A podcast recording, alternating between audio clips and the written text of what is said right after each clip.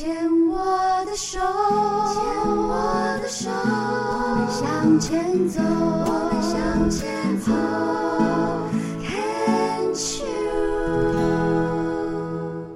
Can Cheers 牵手之声，欢迎收听由我 Debbie 姚代伟为大家主持的黛比的生命花园。大家好，节气渐渐的进入了秋冬了哦。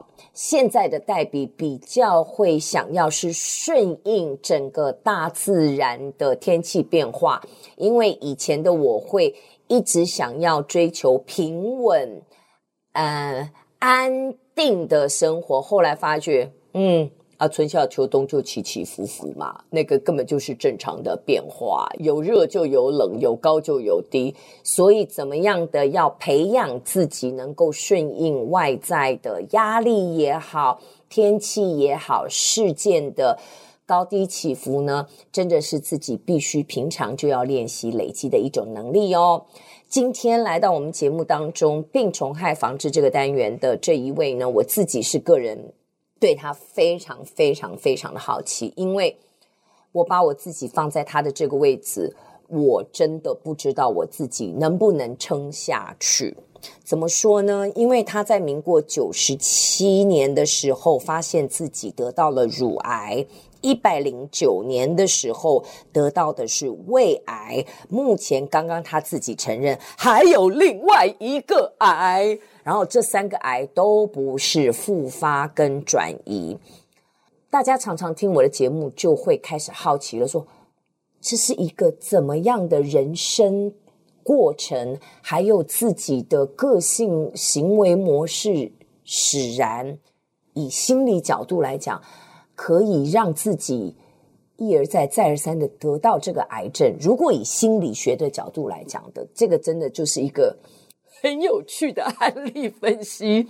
但是讲到这里，黛比又有点于心不忍，因为这样就实在没有什么人性化。这样，但是我们还是要好好的请他自己哦本人来说。欢迎板奈，板奈你好，黛比你好。那我就要问一下，板奈为什么要选择板奈？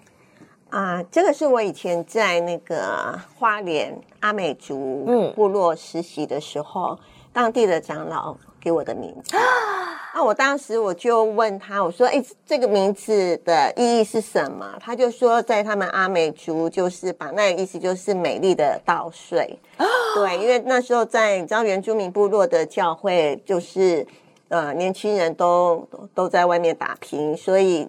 那个部落里面不是老人就是小孩，嗯，小小孩就从小就开始在帮忙带更小的孩子，所以我我在那边，他们就觉得，你知道，那孩子都把我最后都把我当妈妈看待，啊、对，甚至于还会来跟我说，老师，你可以当我的妈妈吗？然后其实我很心酸，我觉得好心，我很心疼这些孩子，所以当这个长老告诉我说。那个，我帮你取了一个，我们帮你取了一个原住民的名字，然后我知道这个意思的时候，我就觉得，其实我是很感恩。我觉得至少他们是，他们是用这样子的眼光来看我在那边的摆上。对对对。因为听到巴奈在讲这一段过程的时候。我看到你的眼中好像似乎已经开始有一些泪水产生了哈，我好想他们，虽然他们已经都大学毕业，然后也成家立业了，还有在联络吗？有有有，好棒哦！嗯、不过听到你这么说，呃，当初会去实习的原因是？哦，我是那时候我在读神学院，哦、然后我们在。那个地方有一个教会，就是因为它比较偏，所以没有人去。我记得那一年，那是我第二年，第二年开学的学前礼拜，然后呃，主任就跟我们宣布了这件事。可是他其实，我觉得他也不知道到底在哪里，他只告诉我们说就在花莲。我就想说，花莲也不是很远啊，因为我自己家福中心认养的孩子都是花莲的。啊，那我也会去花莲看他们，所以我就觉得花莲就火车就到了嘛。嗯，对，然后我就突然就有一个感动，就想说我愿意去。嗯，然后去了以后才发现不是那么回事，他不是在花莲市区，他已经快要到瑞穗了。花莲很大，对，花莲好长，对，要过了一个在在那个那个玉里过了玉里才是台东那边，对，对，要过一场易隧道嘛，对，对不对？过去的才是台东呢。但是我很感恩，在那一年虽然很辛苦，可是我在那年我的身体反而变得比较好，哎，就像因为我是一个过敏儿哦，从小。就是国中开始我就变得很严重，对，然后。可是我在那边的那一年，我发现我妈妈也发现，哎，我的身体好像变好了，因为那边的空气真的很好。你知道，其实如果在以新生学来讲，就是心理影响生理，嗯、过敏的症状，过敏儿的症状哦，通常在心理角度来讲是个人没有界限，嗯，因为不知道怎么拒绝。然后你就什么通通都接受，你根本不知道怎么 say no，你的身体会帮你 say no，所以大概是一个这样的一个角度，所以听起来似乎你从国中开始，而且你小时候是没有的，对，到了国中开始，我就很好奇，花黑喷，你的成长背景，你也是眷村长大的孩子嘛，对，对不对？嗯，你们家几个兄弟姐妹？我一个哥哥，两个妹妹，哦，所以我是大姐。OK，对，嗯，也是夹在中间的大姐这样子，所以如果以眷村这样子的一个成长的一个过程的话，我想象的那个画面，我自己经验，大哥就在外面冲撞，自己在那边玩的很开心的那种，然后什么东西妈妈忙不过来，大概就交给你这样。对，都是我。嗯，这个现象从什么时候开始？嗯，应该从小学就开始了耶。我最小的妹妹跟我差七岁哦，所以等等于我妈妈生她以后，就是我在帮忙带带我这个小妹，因为我大妹只跟我差一岁。对对对，所以我其实从小我就要帮忙做家事，对，哥哥是什么都不用管的，所以我。就是那个洗碗槽不够，就是下面踩个小板凳，我就在那边洗碗，然后洗妹妹的尿布啊这些。所以好像因为成长的背景吧，然后因为爸爸又是军人，然后我就慢慢好像被养成，就是这个家好像是我的。你是小妈了啦。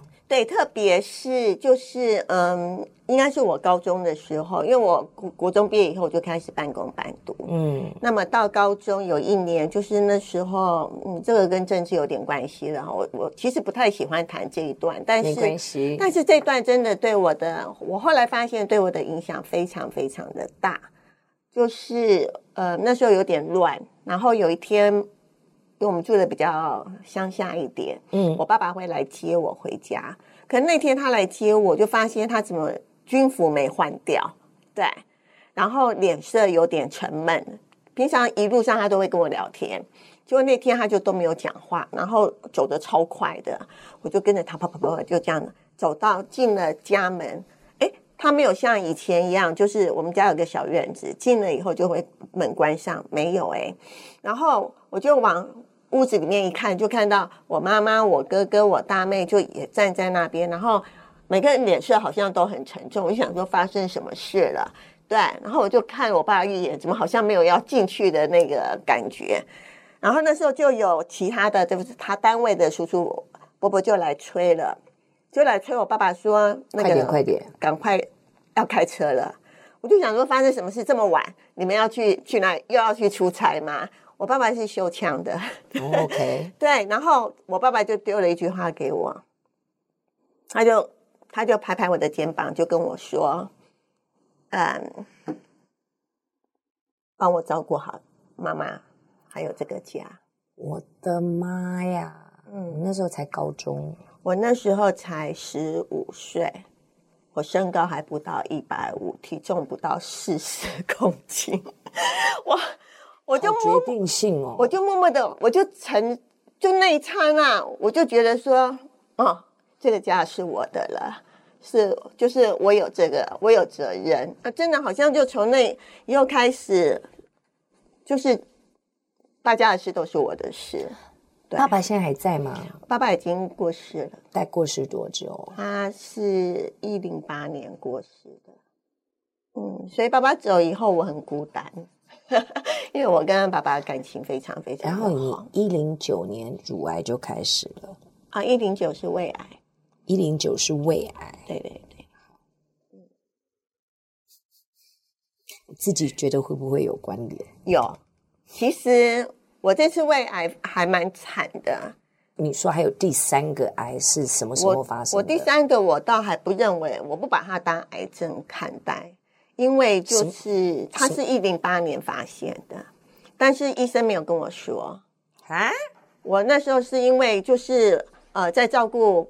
爸爸的过程当中，然后我自己也咳得很厉害，爸爸就很担心。然后那时候，爸爸的医生就告诉我说：“哎，现在政府有在推个，就是基因型的那个家属可以癌筛。我刚刚做完，因为我妈妈是肺腺癌，对我也是。然后他就说：哎，虽然我年龄还不到，叫国健署，对，对，对，但是因为爸爸是，所以我那个他们医院也有，所以我就可以去登记。”很快，我回到病房打了电话，隔天他们就帮我排了，我就做。嗯，可是做完他们也没有特别的通知我。你没有看报告？他们没有，他们那个没有看报告的，他就是没有，他就是说有问题会通知你。对对对，就是一个低剂量一个 MRI 嘛。对对对对，有啊，没有哎、欸，我们那个医院都没有。然后到隔年我就发现乳癌，嗯，乳癌那个我七月手术完，我是差不多。就是也是差不多八九月的时候要做嘛，所以哎，我怎么我就他通知我的时候，我就跟他说，哎，我正好在医院。我那时候因为我后来又住院，就是胃癌之后，因为整个人不能吃，没办法吃。等一下，我的时间线搞乱了。你是九十民国九十七年的时候得什么？得乳癌。对对对。好，然后一百零八年发现什么？那个肺部有一颗，左左肺有一颗，OK、嗯。然后一百零九年发现胃癌，对。然后现在还在治疗的是肺癌，没有那一颗在追踪，追踪。所以那不是癌嘛？你干嘛自己把自己已经吓成？我没有说，所以我说我不认为它是癌，它就是有一颗在那边。因为你刚刚一一进来的时候，你跟我讲、哦、我有三个，个我就 那是一个未爆弹。那是一个潜意识，对，他没事，对我，你只有两个癌，对，一个在追踪，我不想让它被引爆，他不会爆，对，我也希望要看你自己，没错，我仙女，我仙姑，听我的，啊，没有啦，没有啦，那开玩笑啦。那既然搞清楚了，其实 Banai 本身是在九十七年照顾哥爸爸的时候。没有，九七年的时候，爸爸很健康，只是我自己就发现，呃，其实我很感谢政府啊，我也是做免费筛检，然后我九七年发现那一年是最后一年，第五年，五年的免费筛检。哦，好，等一下，让我们先休息一下，我们下一段再把 Banai 的这个呃癌症的过程，我们重新整理，从头开始讲起，好不好？